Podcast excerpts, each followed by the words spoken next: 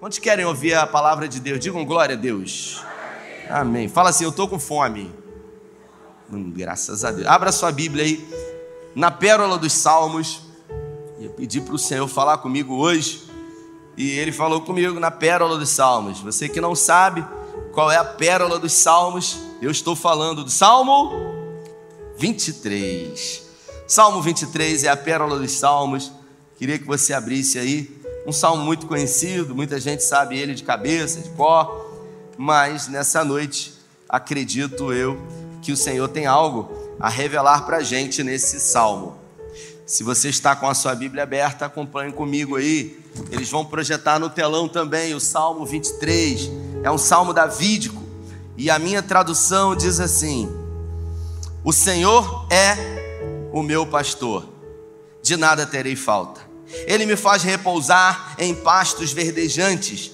Lava-me, leva-me para junto das águas de descanso. Refrigera a minha alma. Guia-me pelas veredas da justiça, por amor ao seu nome.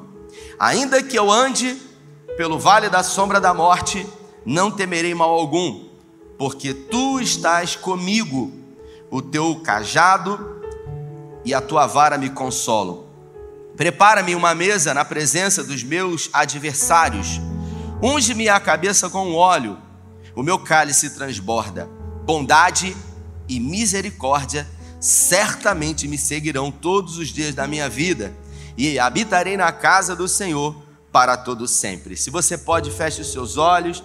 Pai, essa é a tua palavra e nessa noite em graça, pedimos que o Senhor fale na pérola dos salmos, que o Senhor ministre aos nossos corações que um texto tão conhecido que ele possa saltar aos nossos olhos e trazer para nós ensinamentos práticos, segundo aquilo que o Senhor deseja falar conosco nesse tempo presente. É o que nós te pedimos e te agradecemos em nome de Jesus. Esse salmo é um salmo conhecido, como eu disse, e foi Davi que escreveu, é um salmo davídico. E Davi sabia o que era uh, ser um pastor, porque ele era um pastor de ovelhas. Davi, ele uh, tinha essa atribuição e por isso ele resolveu, em algum momento da vida, uh, escrever essa espécie de poesia ou esse salmo que é conhecido como a Pérola dos Salmos. E o Salmo 23 ele tem 105 palavras e para mim e para algumas correntes teológicas, uh, Davi ele transcreve as 105 palavras para resumir as primeiras duas palavras o Senhor. E eu queria nessa noite, obviamente, junto com você, falar um pouco, não sobre o Salmo 23 especificamente, mas abordar diretamente o Senhor do Salmo 23. Lembro-me de algumas vezes falar sobre o pastor do Salmo 23, mas nessa noite eu gostaria de tratar junto com você sobre o Senhor do Salmo 23. E Davi ele começa dizendo no versículo 1: o Senhor é o meu pastor.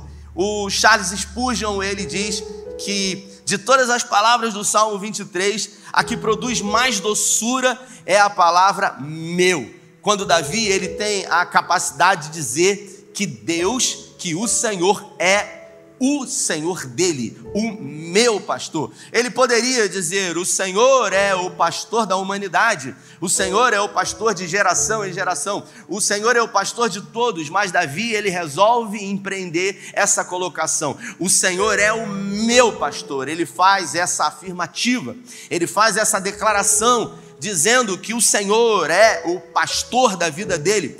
E pastor, ele tem a capacidade de cuidar, porque Davi cuidava das suas ovelhas.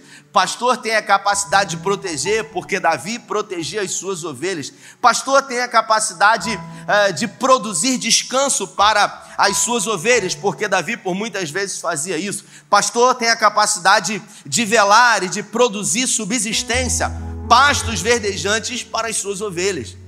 Porque Davi, por muitas vezes, fez isso. E Davi, ele resolve fazer essa afirmativa dizendo que o Senhor é o seu pastor. E para a gente entender o pastor que, que Davi fala sobre a sua vida e sobre todo esse cuidado que ele empreende sobre ele, a gente precisa se atentar para esse Senhor. E eu começo essa minha introdução perguntando para você: quem é o Senhor para você? Pergunta para a pessoa que está do seu lado aí: quem é o Senhor para você? Pergunta aí: quem é o Senhor para você? Você não perguntou para mim, pergunta. Ah, sim. E o que, que essa pessoa respondeu? Nada. Senhor não é nada para você? Então diz alguma coisa aí para essa pessoa que está do seu lado aí. Diz aí. Eu sei que você vai dizer que é tudo mesmo, mas já resume tudo, né? O Senhor é tudo, né, Max? E a gente precisa entender que Deus não é o que a gente imagina que Ele seja. Eu vou repetir: Deus não é o que você pensa, o que você imagina, o que você configura. Porque para algumas pessoas Deus é algo, para outras pessoas Deus ele se apresenta de uma forma diferente. Então, a, a Bíblia fala que Deus é imagem inacessível. E se eu passar o microfone de mão aqui, irmão, perguntando quem é Deus para cada uma dessas pessoas, cada uma vai dizer uma definição, um adjetivo, para tentar chegar próximo daquilo que poderia uh, mensurar aquilo que Deus é. Mas Deus não é isso. Deus não é o que você imagina ser. Por quê? Porque nós jamais poderemos compreender quem é o Senhor. Porque a criatura que somos nós, jamais poderemos compreender o Criador. Porque Deus é Criador de todas as coisas. Eu sempre digo nas minhas mensagens que a prerrogativa número um para ser Deus é ser incompreendido na sua totalidade. Por isso, a, a, gente nunca vai compreender Deus. A gente nunca vai entender os caminhos de Deus. Na 1, no capítulo 1, diz: Os caminhos do Senhor são no meio da tempestade e de tormenta. As nuvens são o pó, o estrado dos teus pés. Ele é poderoso. Então, Deus, o Senhor, é aquele que os caminhos dele são incompreendidos. Paulo já dizia em Romanos, no capítulo 11 Isaías também, no capítulo 43. Quem compreendeu a mente do Senhor? Quem por acaso conseguiu chegar próximo a compreender e a entender o movimento que ele faz? Existe um dito popular que diz: Deus ele escreve certo por, por linhas tortas. Deus ele escreve onde não há linhas, porque ele é Deus. Eu me lembro, Marcelo, de ter, de ter assistido um podcast há alguns anos atrás uh, de um diálogo entre um ateu e um teólogo. E aí, você imagina o que, que vai sair de um podcast de um ateu convicto, um dos maiores filósofos, filósofos uh, do Brasil, e um teólogo. E aí o ateu chegou para o teólogo, para o pastor, e disse para ele: Como é que você vê esse crescimento generalizado do ateísmo no Brasil? E aí o teólogo, o pastor, disse: Olha, eu acredito que quanto mais o ateísmo crescer, é melhor, sabe, uh, para o evangelho. Porque na verdade, ele dizendo, Deus não existe. E aí você imagina o teólogo dizendo que Deus não existe. O ateu olhou para ele e falou: Peraí, mas Deus não existe? Ele falou: É, cara, porque a existência é palpável. Deus está para além da existência. Deus não existe, ele é. Ele está além daquilo que é palpável, visível, mensurável. Deus não é limitado por uma existência humana, ele é além da existência. Ele está para além de todas as coisas. Existem uh, os atributos do caráter de Deus. E os atributos caráter, se você for no dicionário Aurélio e procurar a definição da palavra caráter, vai estar escrito assim: caráter é o conjunto de habilidades adquiridos ou desenvolvidos de acordo com o tempo que define quem você é. Ou seja, caráter é aquilo que você escolhe, é aquilo que você absorve uh, de pessoas que estão perto de você, que vão definir a sua regra moral de conduta. Então, uh, se eu ando com uma pessoa que é mentirosa e eu defino ter isso no meu caráter, eu serei uma pessoa mentirosa. Então, da mesma forma, existem os atributos do caráter de Deus. E os atributos do caráter de Deus, eles são divididos em duas partes: os atributos comunicáveis e os atributos incomunicáveis. Os atributos comunicáveis são aqueles que o homem também tem.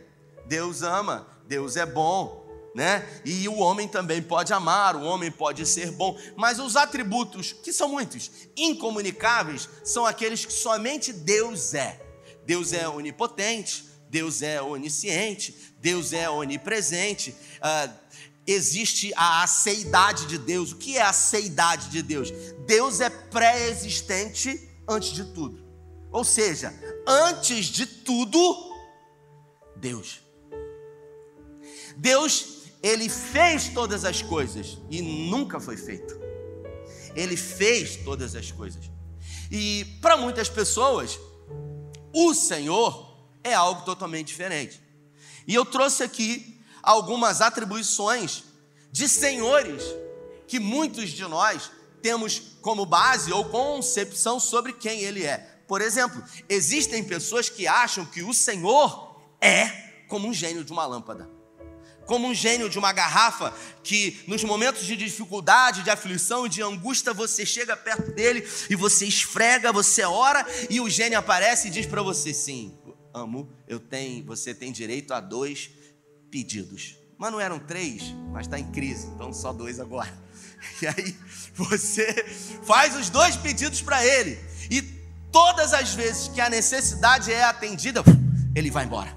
E quando existe outra necessidade, você corre para a lâmpada de novo, porque ele é uma espécie de gênio, um amuleto. Quando você necessita, você ora, você clama, você pede, você busca. Eu me lembro que uma vez uh, fui fazer uma visita numa pessoa que estava é, vivendo uma crise depressiva por muitos anos, por muitos dias, e estava dentro de casa. Quando eu cheguei lá, é, num quarto escuro, vestindo aquela calça de moletom, aquela camisa de político, aquela coisa horrorosa, aquela cena, sabe? Um cheiro de mofo dentro de casa, e aí tinha um criado mudo do lado, parecia uma farmácia de tanto remédio. E eu falei, meu Deus do céu, abre essa janela. Não, não abre não, pastor, por favor.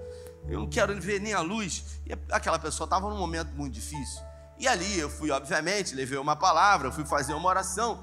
E essa pessoa pegou a Bíblia que estava do lado e falou: Não, eu amo muito o meu Deus e começou a beijar a Bíblia, sabe? Que estava aberta no Salmo 91, não estava aberta no Salmo 23. E muitas são as vezes que nós abrimos a, a, Bíblia e deixamos ela aberta na nossa casa, no Salmo 91, achando que de alguma forma, pela palavra de Deus está aberta, isso vai produzir alguma coisa em nós. Então eu queria dizer para você que a Bíblia é a palavra de Deus. Quando ela é aberta, quando ela é lida, quando ela é praticada, quando ela é exercitada, quando ela é experimentada, assim como o salmista diz: provai e vede que o Senhor é bom. Você só pode dizer que é bom aquilo que você experimenta. E aí, mas a Bíblia fechada não é a palavra de Deus. A Bíblia fechada ela é um livro, como qualquer outro. Agora, aberta, ela é a palavra de Deus, ela é poderosa. Ela transforma, ela muda. Então, para muitas pessoas, o Senhor é essa configuração uma espécie de amuleto, uma espécie de gênio da lâmpada, que quando você tem alguma necessidade, né, você está no centro de Cabo Frio, que hoje vive um grande problema de vaga, e aí você fala assim: em nome de Jesus, vai aparecer uma vaga. Quando você quer passar num concurso público, Senhor, o Senhor vai fazer. Se Deus quiser, se o Senhor quiser, Ele pode, Ele vai. Então, é esse Deus, esse Senhor, que todas as vezes que a gente tem a necessidade, a gente clama, a gente busca, a gente esfrega a, a mão na lâmpada para que Ele se manifeste nas nossas vidas. É só esfregar que Ele aparece. Depois que Ele atende às nossas necessidades, a gente vai embora e a gente acaba se esquecendo dele. E a gente só volta a esfregar a lâmpada de novo quando a gente tem a necessidade. Para algumas pessoas, o Senhor é como o vovô. Repita comigo, vovô. Vovô é aquela figura fofa, né, que só serve para estragar os netos. Então, o, o avô, ele tem por finalidade realizar todos os desejos dos netos. Então, ele enche de chocolate, ele nunca diz que não pode. Avô é aquela pessoa que faz todas as vontades. Para algumas pessoas, o Senhor, ele tem que ser o vovô, aquele que enche a gente de mimo e que faz tudo aquilo que a gente quer. Hoje eu estava com o Tito e hoje ele estava meio atacado, sabe? A gente tirou a tela dele hoje, falou que ele não ia ver o tablet dele, e ele ficou meio que abstinência, aquela coisa toda, e ele ficou nervoso, e aí a mãe disse que não ia ver tablet hoje, e ele ficou nervoso o dia inteiro. Quando chegou a noite, na hora de tomar banho, eu falei para ele, meu filho, fica mais tranquilo, meu filho. Você está muito nervoso, meu filho. E ele começou a chorar. E aí ele veio em cima de mim e me deu um beliscão. Falei, ai, ai, ai. Aí eu peguei o chinelo, né? Eu ia usar a vara da infância, da juventude, mas eu peguei o chinelo mesmo. E aí eu dei uma chinelada nele, ele começou a chorar. E aí Mirella falou assim: Por que, que ele está chorando, papai? Aí eu olhei para ela e para ele e falei: Ele está chorando hoje para eu não chorar amanhã. O nome disso é educar os filhos. É você, de alguma forma, empreender limites para eles. E esse senhor que é o vovozinho, ele não coloca limite em ninguém. Ele é alguém que faz todas as vontades, que inclusive quebra todas as regras para abençoar as nossas vidas. Nós queremos um Senhor que esteja disposto a quebrar todas as regras. Você não estuda para um concurso público e o filho do macumbeiro estuda e Deus tem que fazer com que você passe, porque você é filho de Deus. Mas Deus não toma o culpado por inocente, nem o inocente por culpado, gente. Deus é justo. A justiça soberana está nele, em todas as coisas. Então, para algumas pessoas, Deus é esse vovô, essa figura, né? Para outras pessoas, é aquele pai ocupado, aquele que na segunda-feira ele sai para trabalhar numa viagem e ele passa de segunda a sexta ou a sábado trabalhando, fora numa outra viagem. E aí a vida se segue como se nada tivesse acontecido. No domingo o pai volta e quando ele volta eu me comporto, eu me torno alguém comportado. E na segunda-feira eu me entrego totalmente a uma vida cotidiana, a uma vida mundana. Então, para muitas pessoas, Deus é um pai ocupado. Que às vezes você sequer se atreve a orar porque, ah, ele tem tanta coisa para fazer que eu não vou nem, sabe? Deus não se preocupa comigo, porque ele está se preocupando com a humanidade, ele está se preocupando com a vida das outras pessoas. Deus é tão ocupado que ele não tem tempo para mim. Para muita gente, essa é a visão que eles têm do Senhor, uma visão distante. Eu até creio que Ele é poderoso, eu até sei que Ele realiza milagres, mas daí é Ele parar tudo que Ele está fazendo, que Ele é muito ocupado, para que Ele possa fazer na minha vida. Afinal, Ele é cheio de reuniões, Ele tem muitas coisas a fazer, então eu simplesmente me comporto aos finais de semana, ao domingo, vindo à igreja, cumprindo esse rito, né? e isso é suficiente. Dizia o pessoal da igreja católica: ah, domingo sem missa, semana sem graça. E os evangélicos não ficam de fora. Domingo sem igreja, semana também ah, sem graça. Então a gente acaba cumprindo esse rito como uma espécie de dogma que a gente tem que cumprir. Para outras pessoas, ele é um balconista alguém que você tem uma necessidade, seja ela qualquer, e você chega diante dele e você diz: Eu quero isso, eu quero isso, eu quero isso, eu quero isso, eu quero isso. Você já parou para pensar que muitas são, às vezes, que nas nossas orações contém tudo menos agradecimento. A gente começa já pedindo, Senhor, em nome de Jesus, eu te peço. É a primeira coisa que a gente faz. Senhor, eu venho aqui te pedir. Senhor, nessa noite eu quero te. Senhor, eu quero. Senhor, eu preciso, Senhor, eu tenho, Senhor, eu me, por favor. Então, a, a gente acaba tendo um relacionamento que é um relacionamento entre um pai, ou melhor, entre um filho e um pai, que você imagina o Tito com 18 anos, tirou a carteira, e aí chega perto de mim e fala assim: pai, me empresta a chave do carro, que eu vou sair. E eu pego a chave do carro e dou para ele. E ele diz: pai, me empresta 50 reais. E quando ele chega de novo para mim, pai, pai, me empresta 100 reais. Pai, me arruma 100 reais. Então, eu acabo sendo uma carteira. Eu acabo sendo alguém que todas as vezes que sou procurado, solicitado, é para atender alguma demanda. E quantas são as vezes que o nosso Deus, ele se sente assim? Porque muitas ou todas são as vezes que quando chegamos perto dele, são para pedir coisas ou é para pedir coisa. E a gente acaba tendo esse hábito. Quando não, a gente não para para analisar que as nossas orações, elas não passam de vãs repetições, como o próprio Jesus disse. Queria que você fechasse os seus olhos por um momento e você imaginasse, por favor, se você pode, como é a sua oração? Provavelmente você começa ela sempre do mesmo jeito. Você inicia a oração da mesma maneira. Você fala as palavras repetidas, pedindo as mesmas coisas repetidas vezes, todos os dias. Isso é tudo, menos um relacionamento, menos um diálogo. Então o Senhor é o que? O Senhor é alguém que está lá e que eu aqui, quando chega no final do dia, eu simplesmente tenho que elevar o meu pensamento a Ele, para que de alguma forma Ele possa me agradar. Ele é um garçom. Olhe para mim, por favor. Ele é um garçom. Alguém, ei, por favor, estou precisando de ajuda aqui. E aí, sim, pois não, o, o, o que, que você precisa? Eu tô, estou tô aqui para te servir. Então, Ele não é o Senhor. Quem é o Senhor sou eu.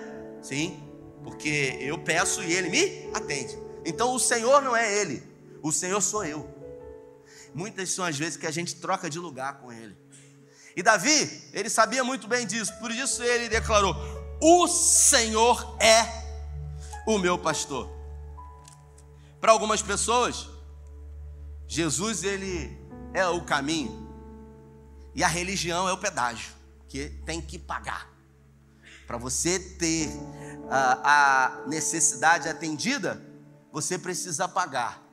Me lembro de uma vez um, um pastor dizer, né, da, da televisão aí, que uh, fazendo uma oração de milagre, a gente vai orar por cura aqui, e eu quero dizer para você que Deus está aqui e as pessoas uh, com as suas necessidades, porque quando você tem uma necessidade física, quando você tem uma necessidade na sua casa, quando é, existe uma necessidade de cura em relação aos seus filhos, as nossas emoções elas são fragilizadas. E quando a gente não tem uma profundidade de conhecimento da palavra, de quem é Deus, a gente facilmente é enganado. A gente facilmente cai em vãs palavras de falsas doutrinas. E aquele pastor naquela noite disse: Olha, é, eu vou orar por cura e Deus está aqui para curar você.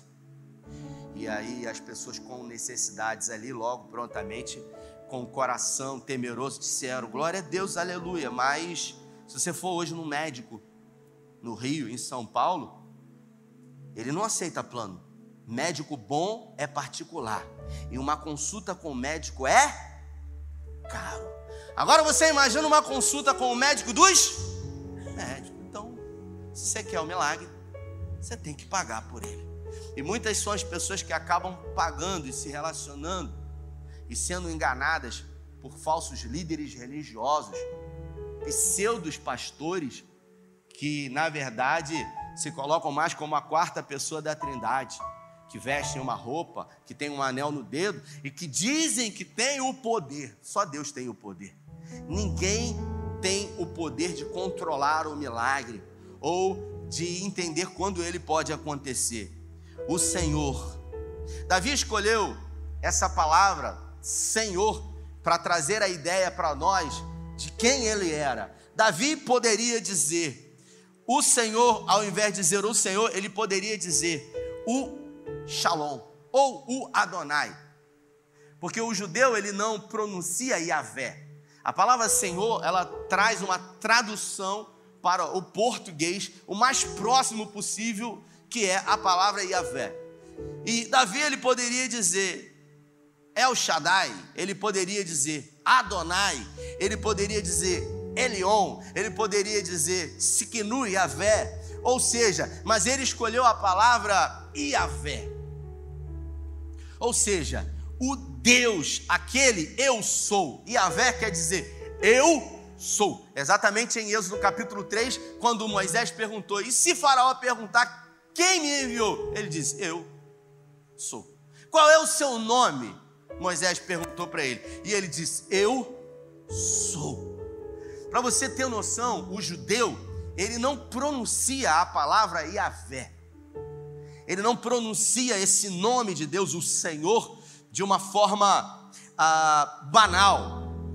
Todas as vezes, todas as vezes, Marcelo, que um judeu ele se predispõe a escrever o nome, a palavra Iavé, ele toma banho antes.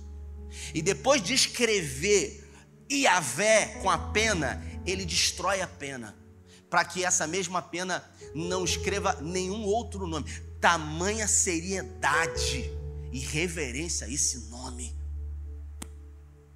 Mas Deus, obviamente, ou melhor, mas Davi realmente resolveu escrever a palavra Iavé. Por quê?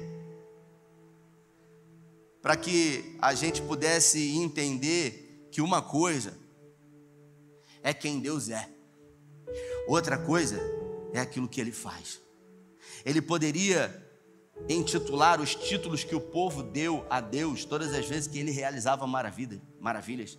Mas Davi resolveu dizer quem ele é e não o que ele faz. Exemplo, uma coisa, Adriana, é o que eu faço. Eu prego, eu canto, ou melhor, gostaria de cantar. Eu toco, é mais forte do que eu, me perdoe. Eu toco, nada. Uma coisa é o que eu faço.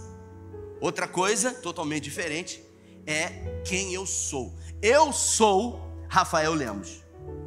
E eu prego, faço isso, pastoreio pessoas, faço isso. Uma coisa é quem Deus é, e outra coisa é o que ele faz.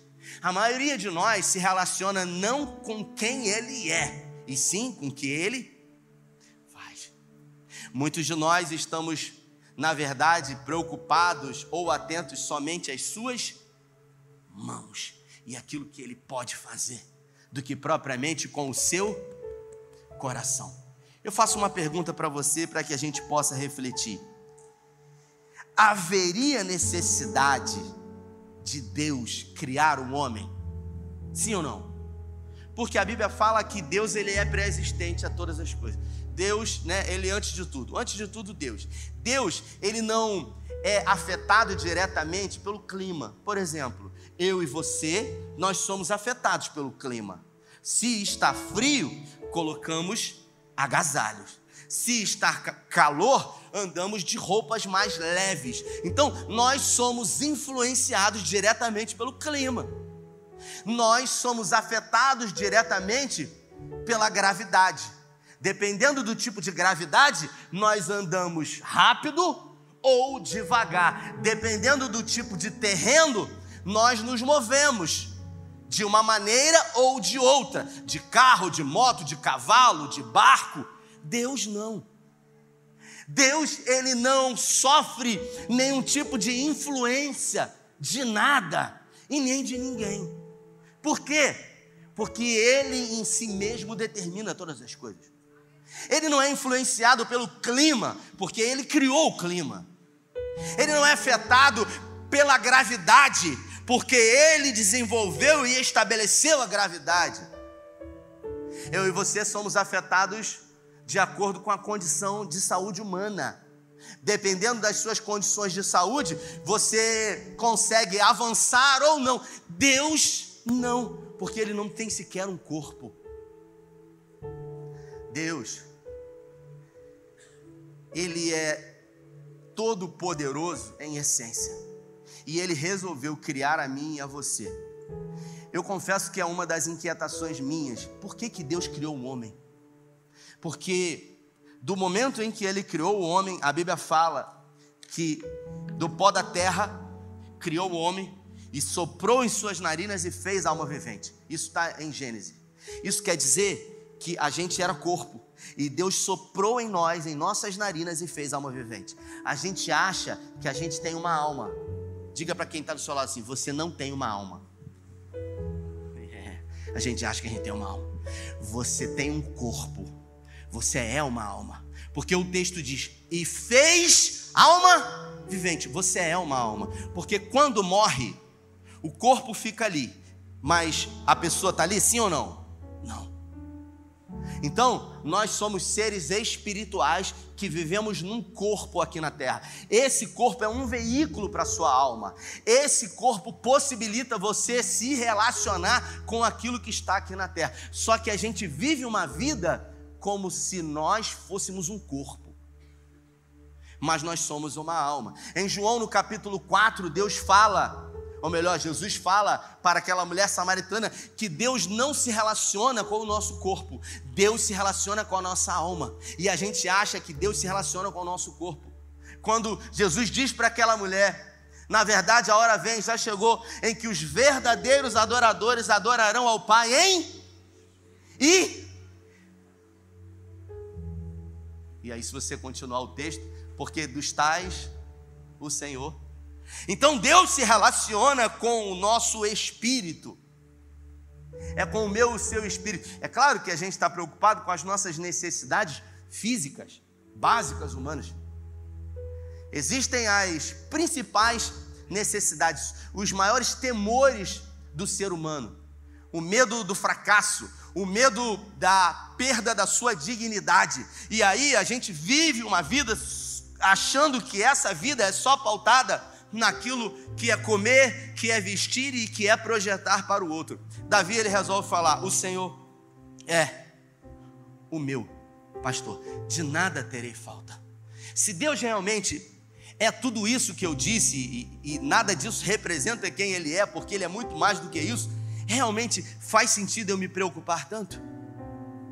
Faz sentido eu me angustiar tanto? Não, mas é porque às vezes parece que Deus não está nem aí para mim. Isso demonstra a sua incapacidade de começar a compreender quem é o Senhor.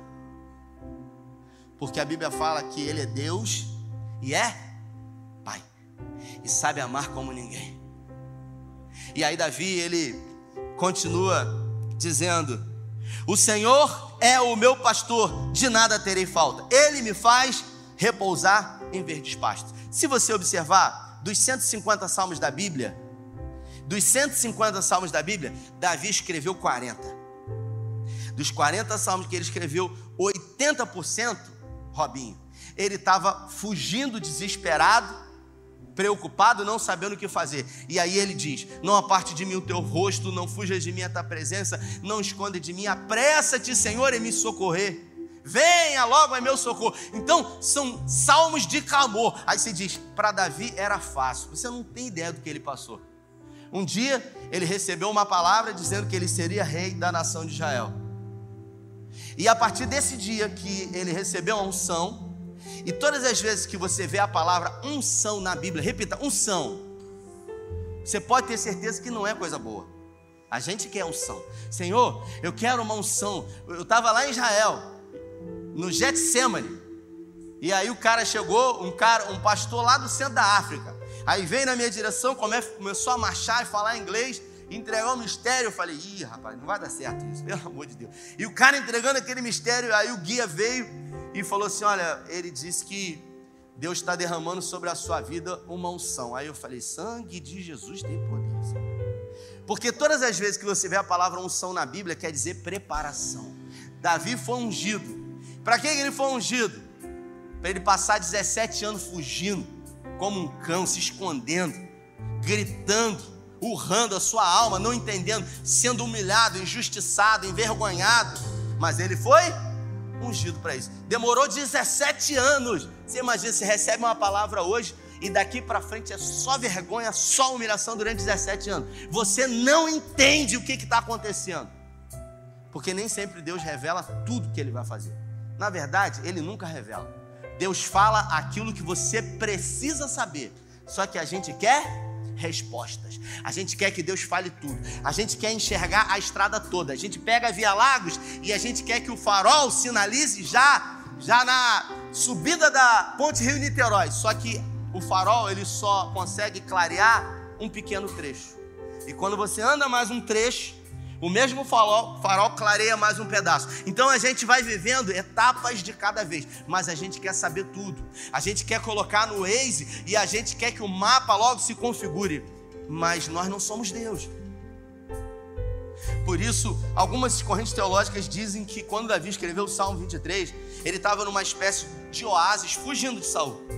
E ele resolveu configurar a ideia daquilo que ele fazia para com as ovelhas do seu pai na época que as pastoreava e cuidava de cada uma delas para representar o amor e o cuidado de Deus. Porque quando uma das ovelhas do seu pai ela foi ah, pega por um urso, Davi não mediu esforços em arriscar a sua própria vida para trazer a ovelha de volta. E por isso Davi diz que esse Senhor, que é o pastor da vida dele, é capaz de fazer qualquer coisa por ele e por mim e por você. Se coloque de pé. Guia-me pelas veredas da justiça por amor ao seu nome. Ainda que, ou seja, ainda que eu ande pelo vale da sombra da morte, ele está dizendo que o Senhor é tudo, é poderoso, é forte, é onipotente, é onisciente, é onipresente, mas ainda assim, esse Senhor, ainda que Ele permita que você passe pelo vale da sombra da morte, porque muitas são as vezes que nós passamos, talvez pessoas que estão aqui nessa noite estejam num vale da sombra da morte. E você sabe o que é vale da sombra da morte? É uma angústia de morte. É algo que vem antes da morte. Aí ele fala: não temerei mal algum. É uma convicção, uma certeza, pois a tua vara e o teu cajado me consolam. É a certeza de que Deus em Cristo sempre conduz em vitória, mesmo que os meus olhos não vejam, mesmo que o meu instinto natural não perceba, mesmo que o meu intelecto não compreenda, Deus está no controle. Deus é abalado com crises humanas? com guerras entre nações. Deus se abalou quando o mundo entrou em crise em 2020, 19, no Covid. Onde Deus estava quando isso aconteceu? No mesmo lugar. Uma jovem, numa quinta-feira, há muitos anos atrás, quando preguei, foi naquele canto lá, eu estava no cantinho e ela chorando com o marido, falou: Eu precisava falar contigo. E eu resolvi descer e ela disse: Essa palavra que você falou hoje me tocou demais, mas eu não consigo entender o porquê de uma vida de tanto sofrimento. Porque por muitas vezes, uh, nessa minha caminhada, eu tenho perguntado a Deus onde Ele estava enquanto o meu padrasto me violentava onde Deus estava. Se realmente Ele é bom e me ama, por que, que Ele permitiu que coisas ruins como essa acontecessem na minha vida? Se fosse você, o que, que você iria responder? Porque talvez você tenha mazelas como essa, e aí fica muito difícil para você realmente explicar e corresponder a uma resposta lógica diante de quem é esse Deus. Só que Deus não é bom quando coisas boas acontecem, ou ruim quando coisas ruins acontecem. Eu me lembro de um velório que eu fiz numa jovem de 36 anos, família tranquila, casada, muito bem casada, uma filha linda, e de repente tinha acabado de ser promovida no trabalho, tinha acabado de passar é, na habilitação do carro, feliz da vida, estava jantando em casa no meio de semana, e de repente jantando, comendo, engasgou com um pedaço de carne, 36 anos e morreu. E a irmã, e a irmã dela, que estava junto, a irmã e a filha, a irmã fazendo movimentos bruscos na barriga, tentando socorrer a irmã. A irmã viu a irmã dela morrer. E quando me avisaram que eu ia fazer o velório, a primeira coisa que eu perguntei para Deus foi: o que que eu vou falar? Eu não sei o que eu vou falar. Porque as pessoas acham que o pastor tem resposta para tudo. Não, o pastor tem resposta. Pastor pode falar qualquer coisa. É diferente ter resposta, né, Robin? E eu, eu fui para lá. E quando chegou lá no cemitério, que eu parei o meu carro embaixo daquela árvore, eu falei, Senhor, me dá uma palavra, porque eu vou falar o quê? 36 anos, tudo que eu queria, eu estou abrindo meu coração, tudo que eu queria era não estar tá ali. Ou tudo que eu queria era ser um auxiliar que tivesse com o pastor. Que ia falar alguma coisa que eu ia falar, agora eu vou aprender. E a menina, a irmã, que tentou socorrer, se culpou porque ela achava que ela tinha matado a irmã, porque não conseguiu socorrer. Ela estava assim no caixão, ó. Ela estava assim, gritando. E ela dizia: A culpa é minha, a culpa é minha, a culpa é minha. E ela não parava de gritar. E quando eu cheguei, irmãos, eu ouvi as pessoas dizendo: O pastor chegou. Ele chegou, pastor está aí, pastor chegou. E começou aquele burburinho, como quem diz: a resposta chegou, a resposta está aí, a resposta. E isso me angustiava. resposta? Eu não tenho resposta Deus. Eu vou ter resposta para o negócio dele. E quando eu cheguei, ô oh, pastor, todo mundo esperando, vamos lá. E eu falei: meu Deus, meu Deus, Vou falar o que aqui? Assim como aquela menina, eu falei, eu vou falar o quê? Porque eu prego todo dia que o Senhor é bom. Mas quando acontece uma coisa dessa, e a menina gritando, e eu falei, boa tarde para todos. E a menina, a culpa é minha, a culpa é minha. E ela não parava, ela não parava.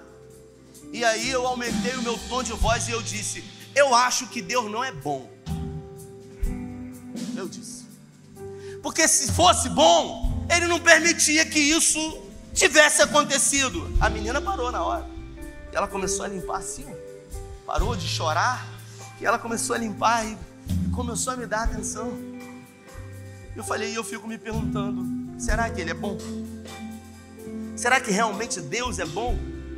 Porque tão jovem, cheio de sonhos, e as pessoas olhavam e diziam: é verdade, é verdade.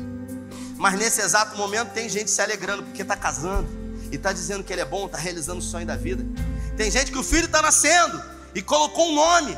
Então nesses lugares Deus é bom, mas aqui ele é mal. Será que realmente Deus é bom quando coisas boas acontecem, quando coisas ruins acontecem? Ela me perguntou aonde que Deus estava. E eu disse para ela, no mesmo lugar que ele estava quando crucificaram o filho dele por amor a você. Nós não podemos rotular Deus segundo coisas que nos acontecem. Nós não podemos simplesmente definir a nossa vida por aquilo que aconteceu a nós. Tem um filósofo uh, pai do francês, pai do existencialismo moderno, que eu gosto muito da literatura dele, apesar de ter sido um ateu, ele diz, o Jean-Paul Sartre, ele diz: o que realmente importa não é o que fizeram com você, é o que você vai fazer com isso que fizeram com você. Então, a pergunta que fica é: aconteceu algo ruim, o que que eu vou fazer com isso? Porque Davi estava fugindo, sendo perseguido, humilhado por 17 anos. E ele simplesmente decidiu acreditar numa palavra: de que o Senhor é o pastor dele. Quem é Deus para você? Feche os seus olhos. É o meu pastor, e de nada terei falta. Feche os seus olhos. Pai, é no nome de Jesus que eu quero pedir e declarar nessa noite que toda concepção errada de quem o Senhor é que atrapalha, que dificulta, que impede o nosso relacionamento contigo. Todo preconceito formado, idealizado sobre a tua soberania, sobre os propósitos e desígnios que o Senhor tem para nós. Todas as vezes que murmuramos, que reclamamos, que não entendemos ou compreendemos os caminhos e os planos do Senhor para nós, e por isso questionamos a tua bondade e o teu amor. Nessa noite nós nos arrependemos e nós nos submetemos à tua vontade, porque a tua palavra diz que ela é boa, perfeita e agradável. Os planos do Senhor são maiores do que os nossos. Hoje, definitivamente, decidimos crer que o Senhor é, que o Senhor é que o Senhor é o nosso pastor.